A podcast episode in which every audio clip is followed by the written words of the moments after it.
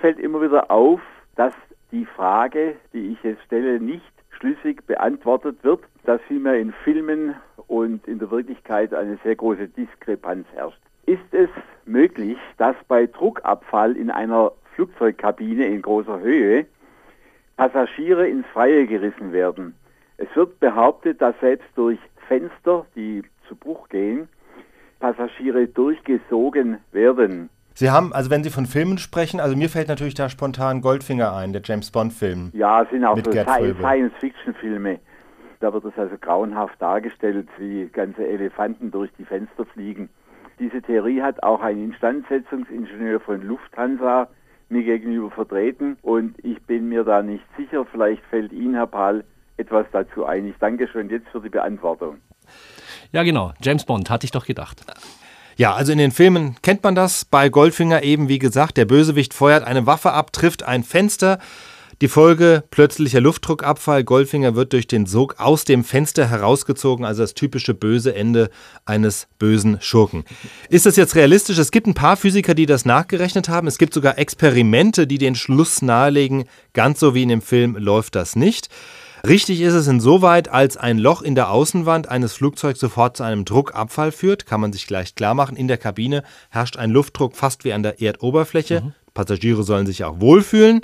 Auch wenn das Flugzeug auf Reiseflughöhe in 10.000 bis 11.000 Metern Höhe sich bewegt. Aber der Luftdruck außerhalb des Flugzeugs ist dann natürlich viel niedriger. Man kann es ausrechnen, etwa ein Viertel nur so groß wie okay. an der Erdoberfläche. Also das heißt, zwischen innen und außen besteht ein ziemlich starkes Druckgefälle. Und diesen Druckunterschied muss die Außenhaut des Flugzeugs aushalten. So wie ein Luftballon oder ein Reifen den hohen Innendruck aushalten muss, ohne zu platzen. Ja. So. Jetzt entsteht plötzlich ein Loch in der Außenhaut. Ja? Angenommen, ein Loch entsteht in Luftballon. Wir wissen alle, was passiert. Der platzt. Wenn das jetzt im Flugzeug passiert, das platzt natürlich nicht gleich, aber die Folge ist trotzdem klar. Luft strömt sofort von innen durch das Loch nach außen und es entsteht tatsächlich ein Sog in Richtung der undichten Stelle, also zum Beispiel des Fensters. Mhm. Jetzt ist die Frage, wie stark ist dieser Sog? Der Physiker Metin Tolan hat das mal ausgerechnet. Der war ja schon öfters Gast bei uns in 1000 Antworten, hat auch ein Buch geschrieben, wo er die ganzen James Bond-Szenen mal physikalisch Bond, ja. auseinandergenommen hat. Und auch das hat er mal mit Studenten ausgerechnet und ist zum Ergebnis gekommen, der Sog im Fall Goldfinger würde einen Wind der Stärke 3 erzeugen. Das sind ungefähr 17 Stundenkilometer. Okay stärkere Böe, aber jetzt nichts, wogegen man sich nicht stemmen könnte. Ne? Mhm. Hängt aber ein bisschen das auch davon ab, wie nah man sich am Fenster befindet. Also Goldfinger in der Szene wurde wirklich durch die ganze Kabine gezogen und dann durch die Fensteröffnung rausgequetscht. Ja, das ist wohl ziemlich unrealistisch. Hätte er sich aber direkt am betreffenden Fenster befunden, dann wäre der Druck schon ziemlich stark und die Sogwirkung. Trotzdem, er wäre jetzt nicht so zusammengequetscht werden und deformiert werden, dass er jetzt durch den Fensterrahmen gepasst hätte. Er war ja auch jetzt nicht der schlankeste.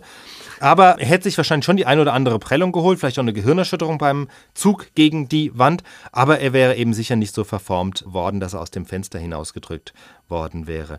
Zumal ja auch, und das kommt jetzt dazu, die Sogwirkung ja auch nicht lange anhält. Ja? Also wenn gerade ein Luftballon platzt, wissen wir, das geht ratzfatz, mhm. ja? der ist dann kaputt. Beim Flugzeug wäre das, wenn das Loch entsprechend groß wird, auch ähnlich schnell. Das heißt, es würde schnell mal quasi explosionsartig da was rausgedrückt werden, aber im nächsten Augenblick wären dann eigentlich Druckverhältnisse drin, ähnlich wie draußen in 10.000 Meter Höhe.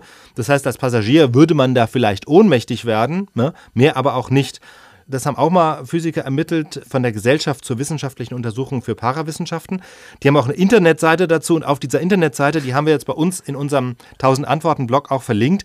Da ist auch ein amerikanisches Video wiederum dass die Situation mal mit so Crash-Test-Dummies okay. nachgespielt ja. hat. Und da sieht man das auch. Also sie werden gegens Fenster gerüttelt, ja, die kann man sich vorstellen, die brechen sich einen Arm, aber sie werden nicht aus dem Fenster rausgezogen.